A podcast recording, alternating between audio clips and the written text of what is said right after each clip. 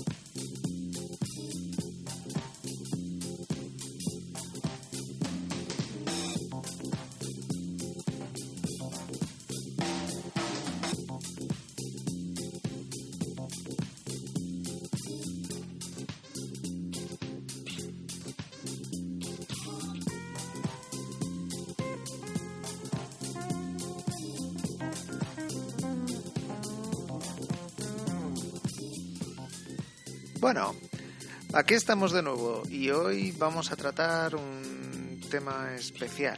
Hoy con todos vosotros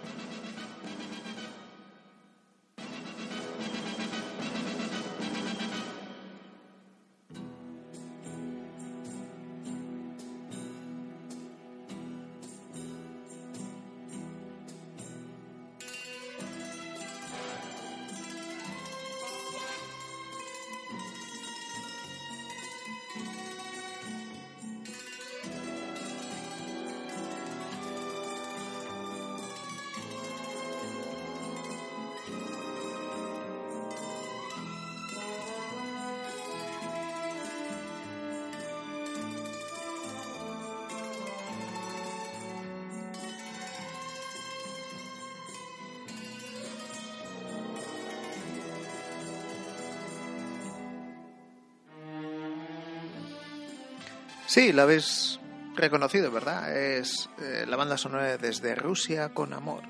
Hoy nos tomaremos un martini agitado pero no revuelto con el gran Sean Connery en su segunda aventura eh, desde Rusia con amor de James Bond.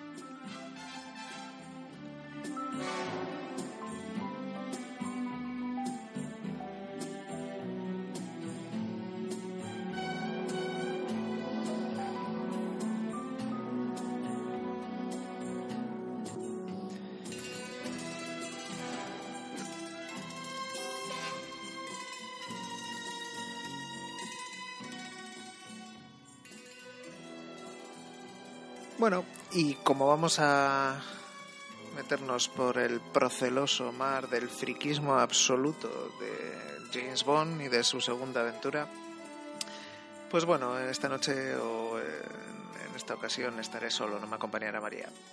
Pero a pesar de ello, seguirá siendo interesante, así que no, no os desconectéis, seguid ahí.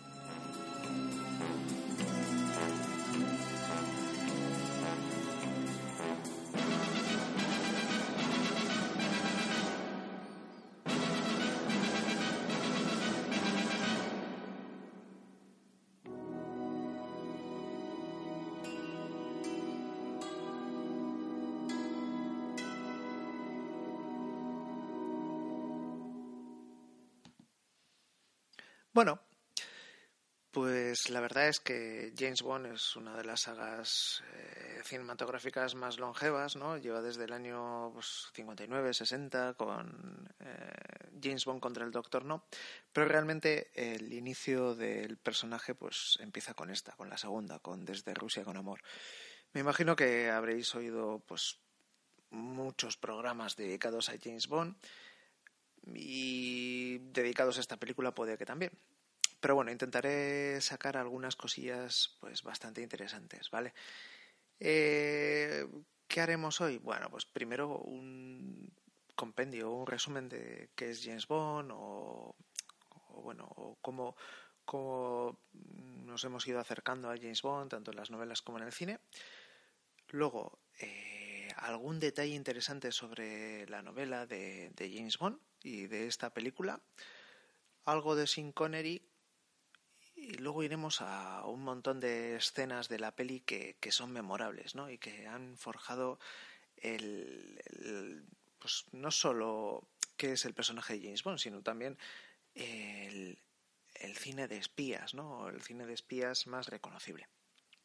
Y al final, pues, del podcast, me quiero detener un poquillo sobre todo en, el director, en Terence Young, en John Barry, que es el, el compositor, el tremendo compositor ¿no? de, de, todas las pelis de James Bond hasta, bueno, hasta Licencia para Matar o Alta Tensión, vamos, hasta las últimas de, de Roger Moore y las primeras de Timothy Alton. Y luego algún detalle de Ian Fleming, que es el, el escritor y el creador de, de, James Bond, y sobre todo en un, de un libro que tengo de sobre todo el, el misterio, toda la cosmogonía de, James Bond y de una cosa, de una aventura de Ian Fleming como espía, porque creo que sabéis todos, ¿no? Que, que, Ian Fleming fue realmente un espía en la Segunda Guerra Mundial, ¿no? Y bueno, pues hay alguna aventura muy importante y que también ha aparecido en otras películas que, que Ian Fleming fue el, vamos, el protagonista de la misma. Eso lo dejaremos para el final. Así que tenemos, como veis, pues como siempre, tenemos mucha plancha y espero tampoco que esto no se dilate en dos horas. Espero que, que este podcast sea rápido y efectivo, como el propio James Bond. Así que venga, vamos a, a avanzar a qué es James Bond, el mito.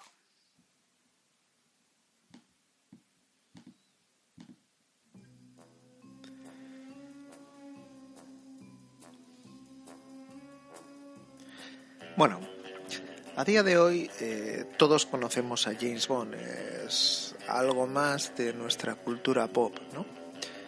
Pero James Bond nació de la Segunda Guerra Mundial.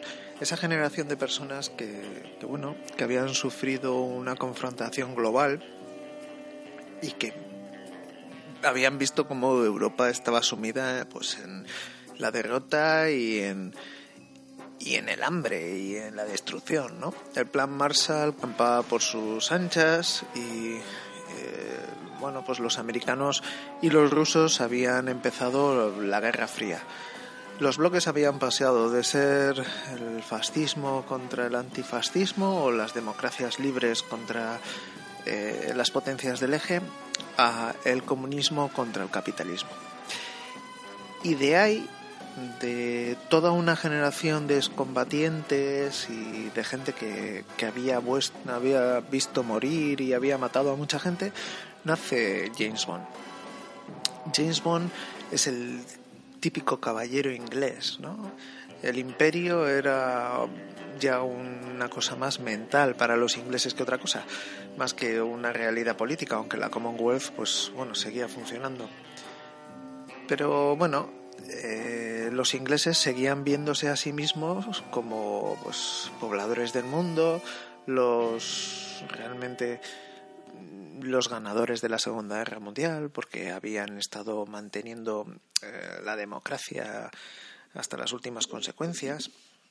Así como, por ejemplo, los franceses pues la habían, habían perdido en, en poco tiempo los ingleses se habían mantenido, ¿no? Y además habían conseguido que el primo americano entrase en guerra. Entonces se veían a ellos como, pues bueno, pues los realmente los vencedores y como con ese cariz, ¿no? De, de, caballerosidad, de cosmopolita, de, gente que podía estar en cualquier lado. Y eh, de ahí, pues también nace James Bond, ¿no? James Bond es un agente secreto del MI6 y va viajando por el mundo eh, en aviones, que en el año cincuenta y tantos, pues los sesenta, la verdad es que ir en avión era una cosa pues tremenda, ¿no? Eh, va por aeropuertos, eh, va en, en hoteles de cinco estrellas, en casinos de lujo, es decir, hace todas esas cosas que el común de los mortales no puede hacer, ¿no? Y además lucha contra los bolcheviques, ¿no? O sea, es, es el héroe moderno. Y ese es el icono que realmente triunfa. Como decía el amigo Ian Fleming, escribo libros para heterosexuales de sangre caliente, libros para ser leídos en el tren, en el avión o en la cama. Es decir, escribí tremendo el Ian Fleming, ¿no? Pero eran aventuras pues para ser mm, leídas rápidamente y para soñar, ¿no? Y para que esa gente que vivía en una Europa destruida o en una América pues con pues con con los efectos de la Segunda Guerra Mundial, pues empezasen a pensar, Dios mío, en, no sé, en Estambul, en, Rusia, en, Chequia. Y de una manera muy sencilla. Eh, Ian Fleming no era Graham Greene, ni tampoco eh, el que será luego Le Carré. No era alguien excesivamente preocupado en la psicología de, los personajes secundarios, aunque sí que, sí que realmente si lees un libro de Ian Fleming te sorprendes porque está más trabajado de lo que todo el mundo cree habitualmente, bueno, nos ha pasado a muchos, ¿no? Hemos conocido a James Bond por las películas y luego hemos terminado leyendo alguna de las novelas de Ian Fleming. Y cuando llegas a esas novelas te das cuenta de que, pues James Bond no es un conquistador, eh, no se liga a todas las chicas a la primera. Tiene algunas aventuras, pero realmente le acarrea más problemas que otra cosa, eh, no triunfa en el amor. Eh, luego, aparte, es alguien con un odio cerval al comunismo, o sea, muy, muy implicado en, la, en lo que decía en la posguerra, ¿no? De hecho, no cree nada en sus jefes o considera que todos sus jefes son unos mentecatos, excepto, bueno, M, ¿no? Al que le considera realmente el único que merece la pena, pero no cree en los políticos, no cree en el resto de jefes y se considera simplemente un profesional, un asesino a sueldo. Eh, un asesino a sueldo a cargo del gobierno y cuya única lealtad pues es a, a M, ¿no? Esto nos pinta un personaje muy diferente al que hemos visto en las películas, ¿no? Por ejemplo, aquí en desde Rusia con Amor, vemos a un Bon Vivant, ¿no? Las primeras imágenes en las que se ve a James Bond es un Bon Vivant, es alguien que juega al golf o alguien que, que pues, un antiguo alumno de Oxford, ¿no? Que está en el río, en el Támesis y tal.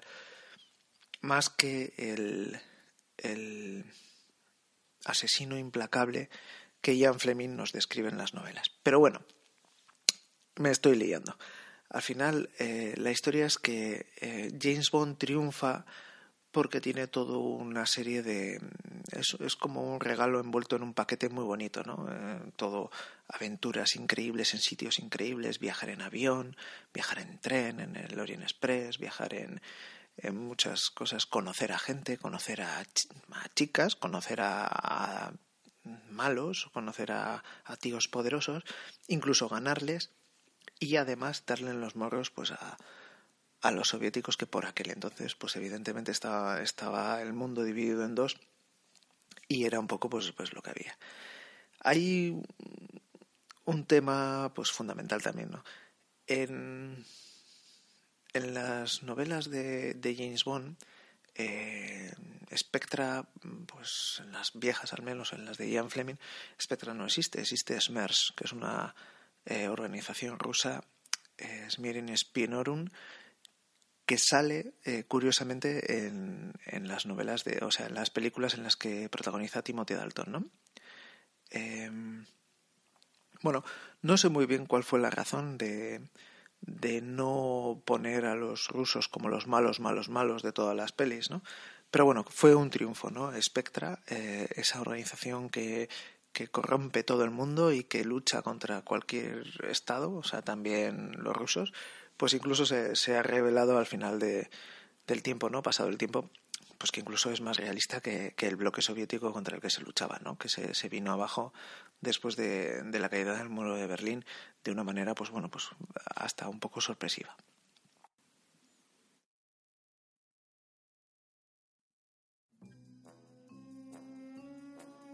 Bueno, pues vamos a enmarcarnos ya eh, un poco en, lo que es la historia de la película y lo que son los datos de, de la peli, ¿vale? Bueno, como sabéis, eh, la primera peli de, de, toda la saga, que ya lo he comentado antes, es eh, James Bond contra el Doctor No. Es un poco también flipante cómo eligieron esa novela, porque realmente si, si lees alguna de las novelas de, de James Bond, yo te recomendaría siempre leer Casino Royale o sea, Casino Royale es un novelón, o sea, es un novelón de espías. Seamos sinceros, tampoco es, eh, no sé, eh, guerra y paz, ¿no? Pero, pero yendo a las eh, novelas de espías y un poco ligeras, o sea, no el factor humano de Graham Greene o, o Smiley o la gente de Smiley de, Le Carré, pero de estas novelas un poco pues ligerillas. Casino Royale es una novela que a mí me parece muy buena y que además, como he dicho antes, eh, sorprende porque realmente eh, el amigo Ian Fleming nos describe a un personaje pues muy chulo que es James Bond, que tiene muchísimos problemas, también a un montón de secundarios, etcétera. Pero bueno, la cosa es que los productores no eligieron esa novela, no sabemos muy bien por qué. Eh, eligieron James Bond contra el Doctor No. James Bond contra el Doctor No pues es una, es una peli que está bien. Y tú si la ves ahora, pues bueno, está es mil veces recordada por la aparición de... por la escena de Ursula Andrés cuando sale del agua y por... y por, bueno, pues... pues por otras muchas escenas, ¿no? Pero realmente es una peli un poco anodina. Tú lo ves ahora y tiene muchísimas escenas que transcurren en silencio es un poco flipante. O sea, quiero deciros que eh, no sé si estaba un poco influido por Los pájaros de Hitchcock o por alguna película de este estilo de la época, porque cuando la ves, joder, te quedas sorprendido de que la banda sonora, o sea, desaparece por completo a lo largo de mucha peli y hace que quede un poco rara. Pero también es cierto que tiene muchas escenas de grandes eh, pues obras arquitectónicas, por ejemplo cuando llega a la isla, James Bond, eh, que por ejemplo se recrea muy bien en, la primera peli de Los Increíbles, que me parece una peli que es todo un, homenaje a, esta, a este tipo de películas.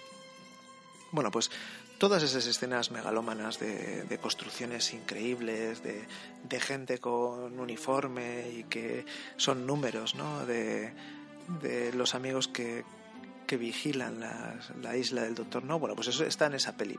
Pero realmente no es una peli, vamos a decir, dentro de las 25 que hay, pues para mí no es, no es la, mejor. Aún así, claro, en el momento pues fue un, éxito absoluto. Y United Artists, que era la, la productora que, que produjo eh, esta película y que además es curioso, pero es una productora que, que en su momento la, la crearon artistas, o sea, lo de United Artists es real, uno de los artistas que la creó fue Charles Chaplin, ¿no? Que se juntaron, eh, y Douglas Fairbanks y, bueno, y otros, se juntaron para crear una productora y luchar un poquito contra los estudios. Bueno, pues United Artists había ganado bastante dinero con, con Doctor No y dio luz verde para una secuela. Eh, puestos a elegir esta secuela, se dio la casualidad increíble que el presidente JFK de los Estados Unidos eh, publicó una lista en Life o en alguna de estas eh, revistas americanas, eh, una lista de los 10 libros que más le gustaban o las 10 novelas que más le gustaban. Y entre ellas estaba Desde Rusia con Amor de Ian Fleming y de la gente James Bond. Por lo tanto, os podéis imaginar. Estaba claro que si había una secuela, tenía que ser Desde Rusia con Amor. Así que nos enfrentamos a esta producción en la que, bueno, pues los, datos técnicos clave, vamos a decir, es que está producida por los mismos Broccoli Salman, que, hicieron casi todas. Y luego ya sabéis que, que ahora es, eh, bueno, pues Bárbara Broccoli y Michael G. Wilson. Bueno, que es su, no sé si es su marido o su cuñado, una cosa así. Y está dirigida eh, por Terence Young Luego más adelante, como os he dicho, me gustaría hablar un poquito de Terence Young, tampoco mucho, pero un poquito porque parece ser que acogió a, Son Connery que la imagen que tenemos un poco de, chulo y, de prepotente de James Bond está muy relacionado con Terence Young. Bueno, luego lo veremos. El presupuesto era de dos millones y medio y consiguieron ganar 78 millones. O sea que cuando os preguntéis por qué hacen tantas películas de James Bond o por qué se hicieron tantas pelis de James Bond a lo largo de los años, pues hombre, es evidente. O sea, se ganaba muchísimo dinero. Eh, era, o sea, era una de las producciones que, que vamos, que, era éxito asegurado. Aunque luego veremos, si continuamos con estos podcasts, veremos cómo todo decayó, decayó, decayó mucho hasta que llegó La espía que me amó y luego más adelante GoldenEye. Pero bueno, de 2 millones y medio a 78 no está nada mal. ¿no? Y esta producción contaba con, con, un montón de buenos actores. O sea, estaba Sean Connery, que bueno, En Doctor No, pues era un, un, novato, pero aquí pues había gustado muchísimo a todo el mundo y la verdad es que estaba en el apogeo, ¿no? Aunque mucha gente piensa que Goldfinger es su mejor película de James Bond, pero bueno. Luego también estaba Robert Shaw, Lotte Leña, Daniela Bianchi, que es eh, bueno pues la, hermosa Tatiana Romanova, ¿no? la, la espía rusa del, del consulado de, de, Estambul. Luego también estaba Pedro Armendáriz con un papelón de Karim Bey, ¿no? que será siempre recordado. Bernard Lee como M, Luis Maswell como la eh, sempiterna Moni Penny, Desmond Llewellyn, que yo creo que esta es la primera peli que aparece, como Q, y luego Walter Gottel. Bueno. Eh,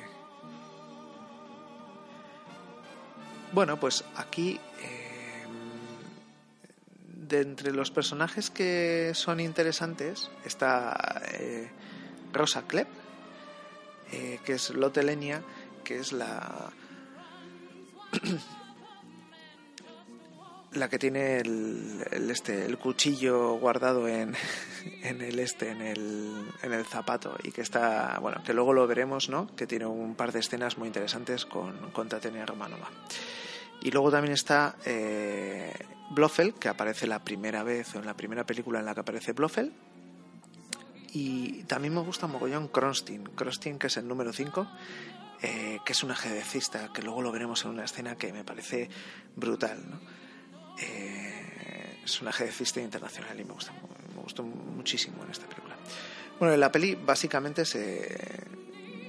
A diferencia de las eh, diferentes pelis que vendrán luego, pues solo tiene dos escenarios. Uno es el Londres de toda la vida y otro es eh, Estambul, ¿no? Pero bueno, ya para aquel, para aquel tiempo eh, Estambul eh, ya era increíblemente exótico. Luego es verdad que hay un, hay un viaje en el Orient Express, pero bueno, vamos a decir que ahí se ve un poquillo que, que es un poco todo pues maquetas y, los estudios de Pinewood, ¿no? que ya se hacían famosos como, como los estudios eh, donde James Bond eh, rodaría todas sus películas. Bueno, y no solo James Bond, también Stanley Kubrick y, bueno, y hasta Spielberg, muchos más. Em,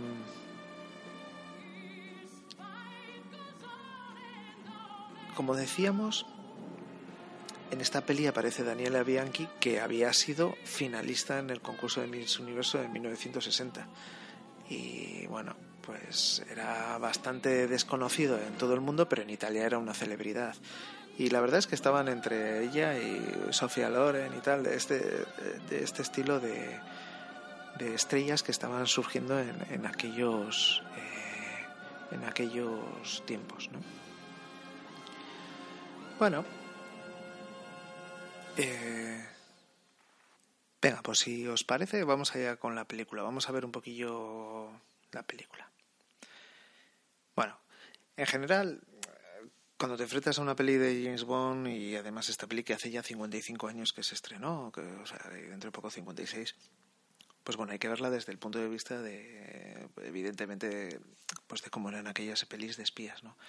Pero es cierto que, como hemos dicho, o sea, tiene unos actores excelentes, eh, unos actores secundarios excelentes, tiene localizaciones que están muy bien hechas. La peli mantiene mucho la tensión. Además, eh, tiene ciertas cosas mm, que, que luego veremos en otras películas y que, y que realmente suponen o hacen que que tú asumas como una peli de espías, ¿no? Por ejemplo, el maletín, ¿no? El maletín con Q cuando ven los soberanos de oro que están metidos en... Yo me acuerdo que tenía había un juego de ordenador hace muchísimo tiempo que era gente especial o algo así y tenía un maletín igual, o sea, con un cuchillo en un lado, unos, unas monedas de oro en otro lado, un copiote absoluto, ¿no? Pero realmente es que ese maletín estaba genial, ¿no? Y lo de que lo tenías que girar de una manera porque si no salía un... Eran... Eh, eran de esos, de esos gadgets que todavía no, no eran tan descabellados como los que luego veremos en la, en la serie, que eran más o menos asequibles y asumibles y que realmente funcionaban bien para un, para un espía secreto. Luego también eh, está el tema de pues de Karim Bey, ¿no? Karim Bey, ese personaje que tiene un montón de hijos, ¿no? Y que dice que, que solo se fía de ellos y, que tiene un montón, montón de hijos. Y que es un turco que trabaja para los, eh, los ingleses porque, bueno, en la Segunda Guerra Mundial pues ha, establecido relación con ellos y lo que decíamos antes, ¿no? Que, que todo esto está muy relacionado con, con lo que la Segunda Guerra Mundial pues, pues ha hecho, ¿no? Toda esta generación. Luego también eh, que sea una lector el, el sistema de, de, encifrado o de cifrado que nos que nos lleva a, pues un poco a, a, los espías del nazismo, ¿no? A la, a la máquina Enigma y compañía, ¿no? Pues también está, está guay, está guay. Pero igual lo mejor, lo mejor de todo es que empecemos a ver algunas de las escenas que he seleccionado para, bueno, para comentarlas con vosotros y a ver si también coinciden con que son las las escenas que más os molan de esta peli. Que ya os digo que tiene escenas míticas y súper reconocibles. Y del inicio de la peli vamos a ver la tremenda escena inicial en la que sorprendentemente muere Bond. Vayamos allá.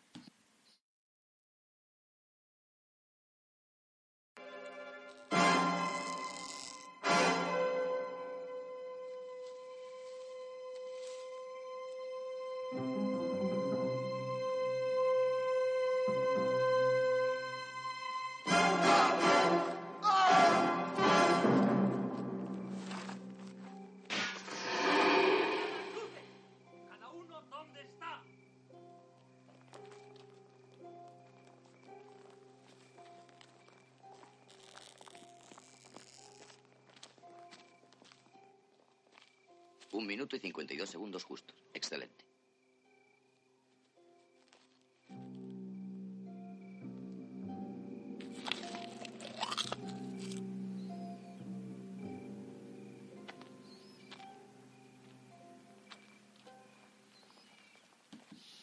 Bueno, pues tremenda escena, ¿no? Empieza la peli, eso, el James Bond sin Connery que se mete ahí en el típico jardín de una mansión británica y de repente aparece Red Grant, ¿no? Robert Shaw, que está aquí, bueno, hipermazado, y le busca por detrás y le asesina con ese cable que se saca del, del, del reloj, ¿no? Y justo ahí, pum, encienden todas las luces y dice en el tiempo, ¿no? Y ahí le quitan la, la careta de James Bond que parece esto, pues no sé, la primera, la primera vez que, que pasa lo de Tom Cruise, ¿no? Está muy guapa esta escena, ¿no? Porque te mete ya en, situación de que esta peli mola infinito, ¿no? O sea, asesinan al héroe de principio, pero no es él y tal, y además te, te muestran al villano súper bien, ¿no? Y súper... Eh, eh, bueno, pues súper orientado, ¿no? Y es una de las mejores escenas de la peli. Después de esta escena hay otra escena que a mí me gusta muchísimo, que es cómo presentan al personaje de Krostin. Krostin es un gran jugador de, de ajedrez y aparece ahí en Venecia, ¿no? Eh, un, una final del campeonato del mundo entre, entre y un, y un inglés, que también es un, es un guiño, porque bueno, los ingleses no sé hace cuántos años que no van a una final de, de, ajedrez, pero nos presentan ahí a, a con, con un inglés y de repente le llega un mensaje en, en el vaso, ¿no? que tiene que presentarse ante, ante el número uno. Está muy guapo porque luego eh, en, el, en el barco en el que va, eh, pues tenemos la, la, imagen del número 5 que es, que es Crostin y del número 3 que es eh, Rosa Clegg, ¿no? Y bueno, mm, veamos un poquillo lo que dice Crostin. Siempre como un desafío. En cualquier caso, no pueden dejar que se les pase la menor posibilidad de hacerse con el descifrador lector suspiran por uno hace años. Mm, todo lo que dice podría ser cierto. ¿Algo más? Como un refinamiento adicional, creo que con este motivo habrá ocasión de vengar personalmente la muerte de nuestro colaborador, el doctor No. Porque es casi seguro que el hombre que los ingleses emplearán en una misión de esta clase será su agente, James Bond. Su muerte debe ser especialmente desagradable y humillante. De acuerdo. Haré poner mis planes en marcha con toda urgencia. Y no habrá ningún fallo. Bueno, pues ahí le tenemos, ¿no? Al Crostin y a Rosa Klepp, eh, la antigua eh, oficial de, de la KGB. Y al número uno, a Blofeld, que es la primera vez que aparece. Bueno, está muy bien, ¿no? Lo de que Crostin sea el cerebro ejecutor de, de, todo esto, ¿no? Y luego, pues la aparición de Rosa Klepp, pues le da, le da un punto. La verdad es que está, que está muy bien. La siguiente escena así chula, que a mí me parece muy, muy guapa, es cuando es la conversación que tiene eh, Tatiana Romanova con Rosa Klepp, ¿no? Eh, a Tatiana Romanova le llega un mensaje en la embajada de, Estambul, que es donde ella eh, ejerce de, pues, sin más, de, de un poco de administrativa, o sea, un trabajo muy normal, y de repente le llega eso, un mensaje de Rosa Klepp, que es una de las grandes eh, tótems o factotums de, de, la KGB. Aquí, si os fijáis, eh, si os fijáis bien, tenemos un poco un inicio de, de gorrión rojo, ¿eh? pero bueno, eso será, será otra cosa.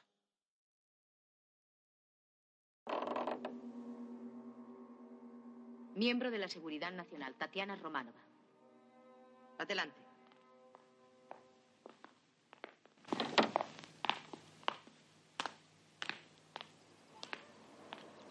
¿Sabe usted quién soy? Coronel Kleb, jefe de operaciones para el SMERSH. La vi una vez en Moscú, cuando trabajaba en el gabinete de claves inglesas. ¿Ha comunicado a alguien del consulado que iba a venir aquí? No, el mensaje decía. Sí, sí, lo sé. Lo envié yo. Su hoja de servicios es excelente. El Estado la felicita. Gracias, camarada coronel. Quítese la chaqueta. De la vuelta. Mm. Es una joven atractiva. Siéntese.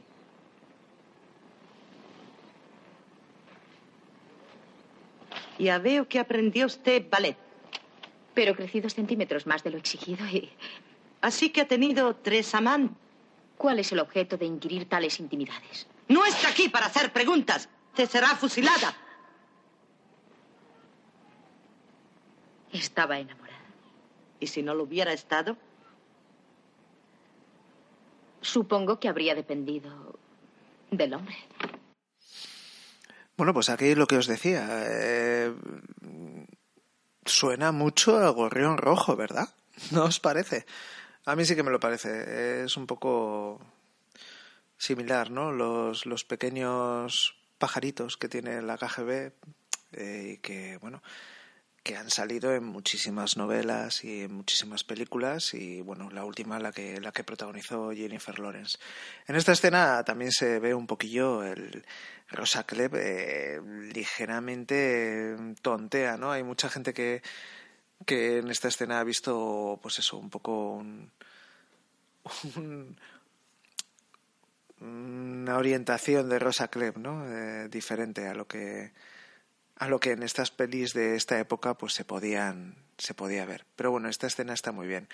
Al final lo que quieren desde Spectra pues es posibilitar que, que eh, Tatiana Romanova contacte con el amigo Bond y le ofrezca al lector que al final es lo que quieren ellos eh, eh, que sirva como vamos a decir como gancho para la aparición de de Bond.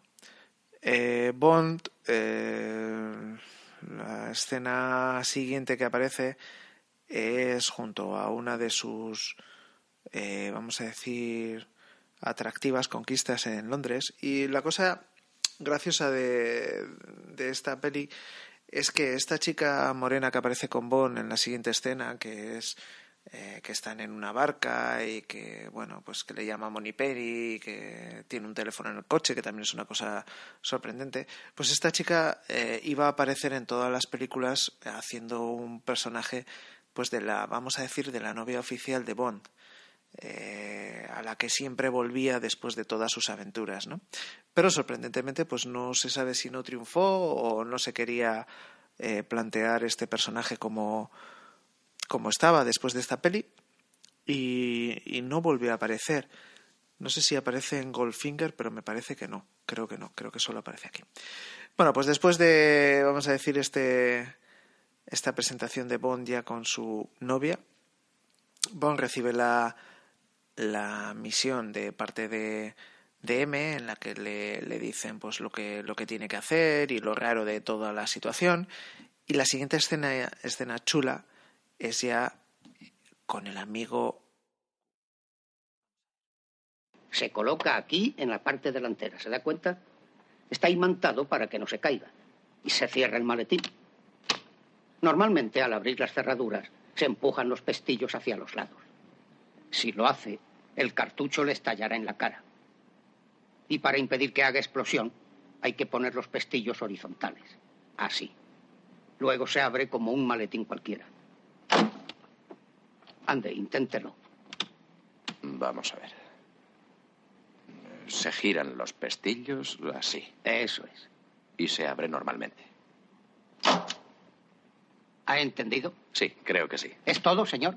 Nada más por ahora. Muy bien. Gracias. Bueno, para los cacharros que le van a dar a Bond, ¿verdad? Lo de este maletín, o sea, menuda tontería. Pero bueno, ahí está, aparece Q, como la primera peli que, que aparece este hombre, y está muy bien la, la, historia del maletín y todo lo demás, ¿no? Es uno de los grandes personajes de, de esta película. La siguiente escena así un poquillo interesante es la aparición en escena de Karim Bey, de Pedro Armendáriz. Y bueno, vamos a ver un poquillo. Amigo mío, adelante, pase. Encantado de verle. Bienvenido a Estambul. Gracias por enviarme el coche, pero eso le relaciona a usted conmigo. Se encuentra en los Balcanes, señor Bond. La partida con los rusos se juega aquí de un modo distinto. En los asuntos de rutina procuramos no poner trabas a la tarea de vigilarnos mutuamente. Así me lo indicó su chofer. Que por cierto es un muchacho muy inteligente. Debe serlo. Es mi hijo. ¿Café? Con poca azúcar. Con poca azúcar. También es hijo mío. Todos mis empleados claves son hijos míos. La sangre es la mejor garantía en este negocio. Debe tener un gran establecimiento. La mayor nómina familiar de Turquía. No está mal para un hombre que empezó su vida rompiendo cadenas y doblando barras con los dientes en un circo. En fin, hablemos de su asunto. Bien. Eh. Bueno, esta es la presentación de, de, Karim Bey y como vemos aquí tenemos otro de los grandes personajes eh, de las pelis de James Bond. Hay varias cosas interesantes de esta escena. La primera es que aparece Winston Churchill en una foto en primer plano. Eh, nos hace mmm, idea de lo que he dicho antes, ¿no? Este turco, pero que tiene una simpatía brutal con los ingleses, pues por la Segunda Guerra Mundial y seguramente por la labor de Churchill en el, esa labor en contra de los de los nazis durante la, durante la Segunda Guerra Mundial, ¿no? Luego otra de las cosas chulas de la película es que nos plantea eh, el juego del espionaje, ¿no? En las novelas de Ian Fleming, eh, esta palabra, el juego, aparece mucho. Todo, todo parece constar en un juego entre los, los eh, rusos con sus aliados y el bloque occidental, ¿no? Eh, un gran tablero de ajedrez en el que todos forman sus piezas, ¿no? Y aquí estamos en Turquía y aquí el juego pues es un poco diferente a como sería en Inglaterra o a como sería en Hungría, ¿no? Y esa sensación es la que nos da el amigo Karim Bey. Está muy bien, está muy bien esa, esa sensación o esa, esa historia. Bueno, la siguiente escena chula y no vamos a estar, no voy a eh, dar muchas más escenas. Pero la siguiente escena que realmente reduce o resume, mejor dicho, toda la película es la increíble escena del periscopio y de los canales de Turquía.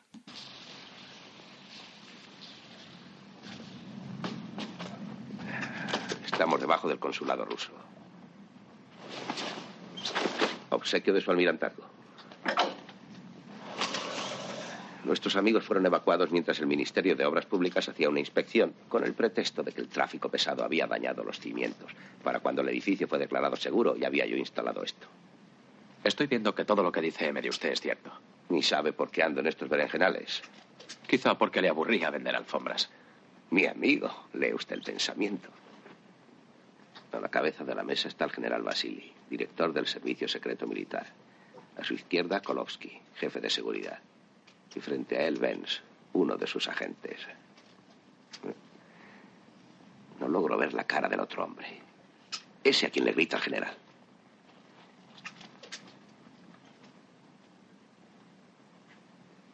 Está armándole una bronca de mil diablos por algo. Lástima que no podamos oír además de ver.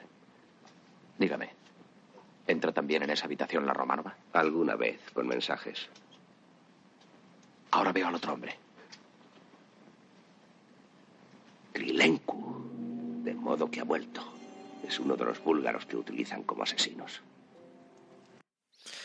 Bueno, todo el mundo que ha visto desde Rusia con amor ha visto esta escena del periscopio y viéndolo con el tiempo dices, pero a ver, ¿cómo no ven el periscopio los rusos? O sea, a ver, que vale, que, tendrá que salir por algún lado, o sea, no sé, ¿qué, qué, lo tienen en...?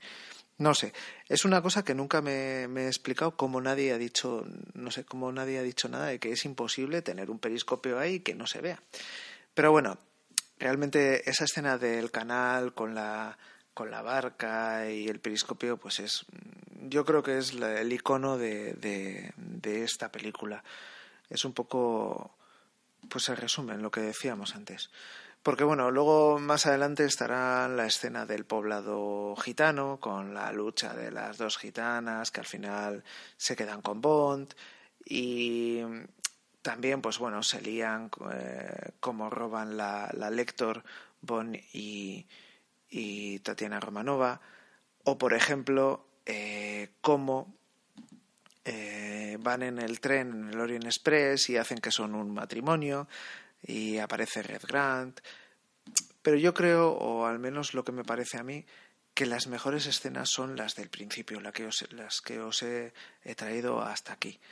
Realmente eh, es una película larga, o sea, dura dos horas cuarenta minutos y, bueno, eh, tiene hasta un homenaje a Con la muerte de los talones. Hay una escena en la que eh, un helicóptero en vez de un avión persigue a Bond e intenta acabar con él, ¿no? Al final, la última escena que realmente a mí me parece memorable es como cuando todo parece que ha acabado, realmente no ha acabado.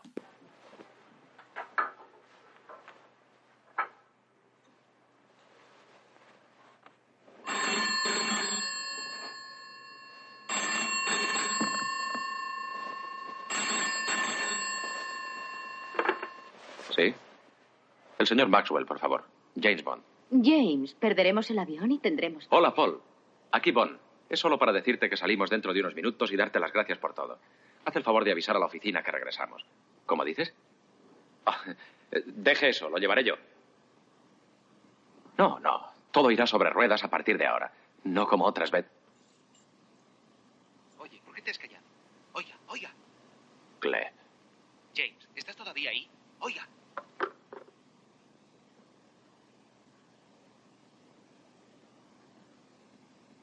Romanova. La puerta. Romanova.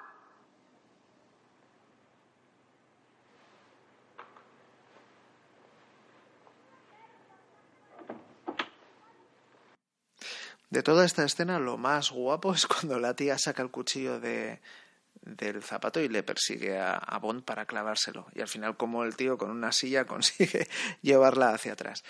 Bueno, está muy bien porque inaugura esas, eh, esas películas en las que cuando parece que todo ha terminado, de repente, ¡pum!, aparece uno de los malos que creíamos que estaba muerto e intenta acabar con, con los buenos, ¿no? Y conseguir esa, esa eh, que parecía una Olivetti, ¿no? Porque tenía ahí esa forma de máquina de escribir resulta que era la máquina Enigma, ¿no? Bueno, pues hasta aquí eh, un poquito las escenas que, que más memorables me han parecido sobre esta película, ¿no? Que es Desde Rusia con Amor.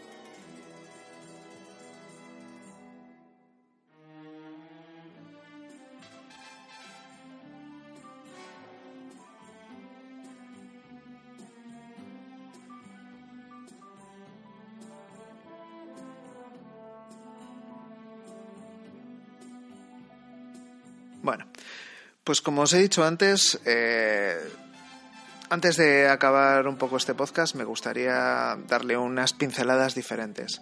La primera es tratar un poquito la, vida de Terence Young, que es el director, bueno, no solo de esta película, sino también de, James Bond contra el Doctor No y de Operación Trueno. Eh, realmente Goldfinger no lo, no lo dirigió él, no sabemos muy bien por qué, pero Goldfinger no, no fue dirigida por él y bueno, eh, hay que decir que es seguramente la que mucha gente considera que es la mejor película de, James Bond. el director en esa ocasión fue Guy Hamilton, o Guy Hamilton, no sé muy bien cómo se pronuncia. Bueno, eh, Terence Young es, como hemos estado diciendo hasta ahora, eh, otro hijo de la Segunda Guerra Mundial, ¿no? Otro, otro de esos ingleses que, que luchó en la Segunda Guerra Mundial. De hecho, eh, fue un fue un comandante de tanques, que no, es cualquier cosa. Eh, dirigía un batallón de tanques y estuvieron luchando en la batalla de Argen en Holanda. Es más, eh, más adelante dirigió a, a, esta a Audrey Hepburn en, en Sola en la oscuridad, que es una película en la que la tía hace de, de ciega, que es bastante conocidilla y que es un poco insoportable, pero bueno, a mí no me gusta mucho esa película, pero bueno, la dirigió y Audrey Hepburn vivía en Argen, en, Holanda, durante la Segunda Guerra Mundial, con lo cual eh, hubo ahí un par de eh, de historias, ¿no? Eh, entre ellos dos. Bueno, pues como decíamos, eh, Terence Young dirigió a, a Sean Connery también en James Bond contra el Doctor No. Y hay que, hay que acordarse que Sean Connery cuando eh, empezó en esto de, de, la actuación en esa película, pues era un escocés que, bueno, pues que tenía mucha presencia y tal, pero que, vamos, no podía pasar por un caballero inglés ni de palo. O sea, era un tío pues sin rudo, sin maneras y muy, muy vasto, ¿no? Entonces el Terence eh, pues la verdad es que la gente que, que, estuvo en esos rodajes siempre dice que realmente Terence fue el que le, le moldeó y le enseñó a llevar los trajes de Savile Road, a, ir a sitios caros y, comer en ellos, a hablar con la gente. Y todas esas formas que, que vemos que tiene Connery en, pues en los casinos, en todo lo demás, se lo debe al amigo Terence eh, es más, eh, Louise Maswell, que es la que eh, la actriz que hacía de Money Penny, eh, dijo en varias ocasiones que Connery simplemente representaba eh, lo que había visto a Terence Young hacer. Y bueno, pues sin más por eso, pues me parece bastante gracioso y me gusta, ¿no? pues recordar a este director de nada menos que tres de las mejores películas de James Bond de la historia.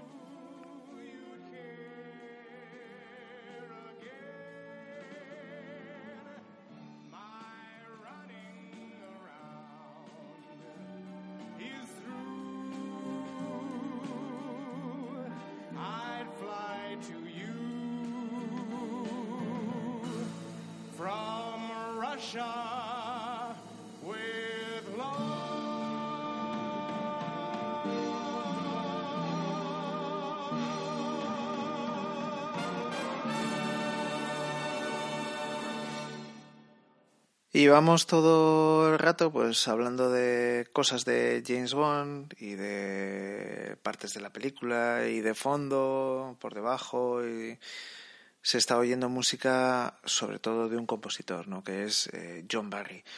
John Barry, pues bueno, es uno de los más grandes compositores de, compositores de la historia del cine.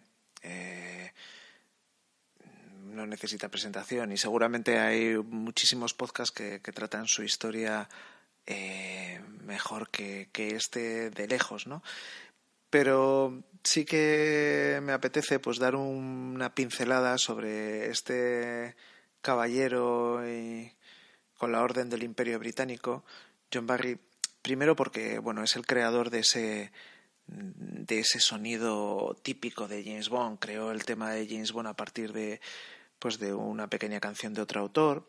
Aquí crea el From Russia with Love Eh, y, bueno, hizo todas las bandas sonoras hasta, como he dicho antes, hasta eh, alta tensión. Eh, además, pues ganó cinco premios Oscars y entre ellos, o entre los premios Oscar que, que ganó, pues está bailando, bailando con Lobos y, Memorias de África. luego también está León en invierno y Nacida, Nacida Libre. Pero seguramente eh, de las cosas que menos sabía o que menos entendía o que menos conocía de este autor es que estuvo casado con Jane Birkin. Eh, no, no, lo sabía y trabajando para este podcast pues, pues lo, lo supe Jane Birkin que cuando se casó con él pues debería ser pues muy, muy, muy jovencita. Eh, a pesar de que, como digo, pues quedará en la historia de, de la música de cine seguramente por la magnífica Memorias de África y, bueno y un poquito un poquito menos por, por Bailando con Lobos, aunque también consiguió un, un Oscar. Yo creo que Memorias de África pues es la más la más característica de este autor. A mí realmente me gusta mucho otra de sus de sus partituras que utilizaban en eh, bueno pues en un, en un programa de radio que me encantaba que era historias con Juan José Plans en Radio Nacional de España y que oía todos los domingos a las 12 ¿no? y, bueno siempre eh, este autor pues me ha traído el uso de de los del bien, o sea, de los instrumentos de viento, el toque jazz que, tienen todas sus partituras, sobre todo las que se relacionan con, con James Bond, que tiene ese ese toque jazz y que también fueron, eh, pues vamos a decir, eh, puestas al día en, en la película de Los Increíbles bueno, pues que me encanta, me encanta John Barry y que me parece uno de los mejores autores de la historia del cine, ¿no? De fondo pues podéis oír la, la increíble Memorias de África, ¿no? una de las bandas sonoras más reconocibles ¿no? de, de, la historia y aunque la peli pues os guste o os deje de gustar, esta, esta banda sonora pues se quedará para todos nosotros, ¿no? Para siempre.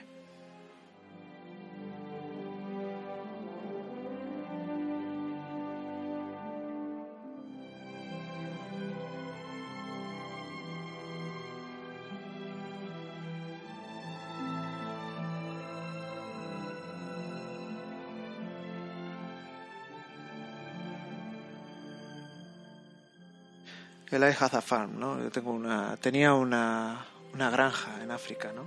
Con el que empieza la, la maravillosa película de Sidney Pollack.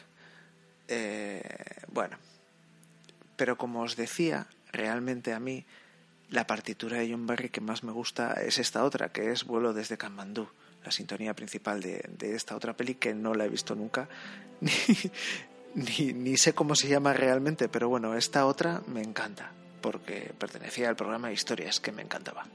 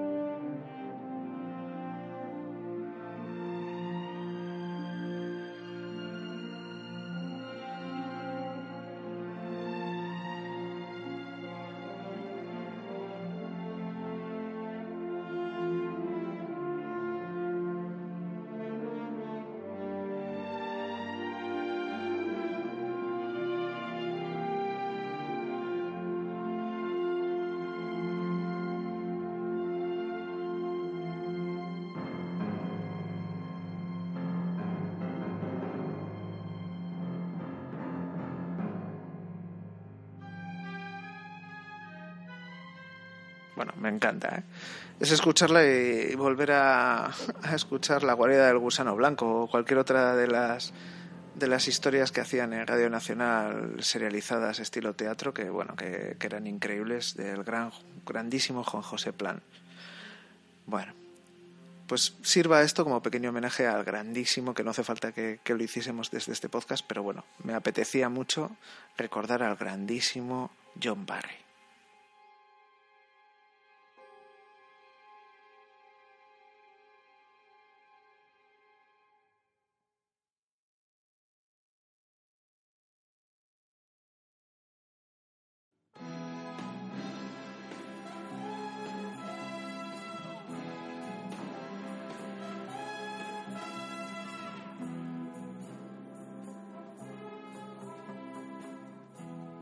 Y cómo no, de John Barry también es Goldfinger, pero bueno, igual esto lo dejamos para otro podcast. Si os gusta este, pues igual hacemos otro de, de James Bond, con Shirley Bassey y, y John Barry a los mandos.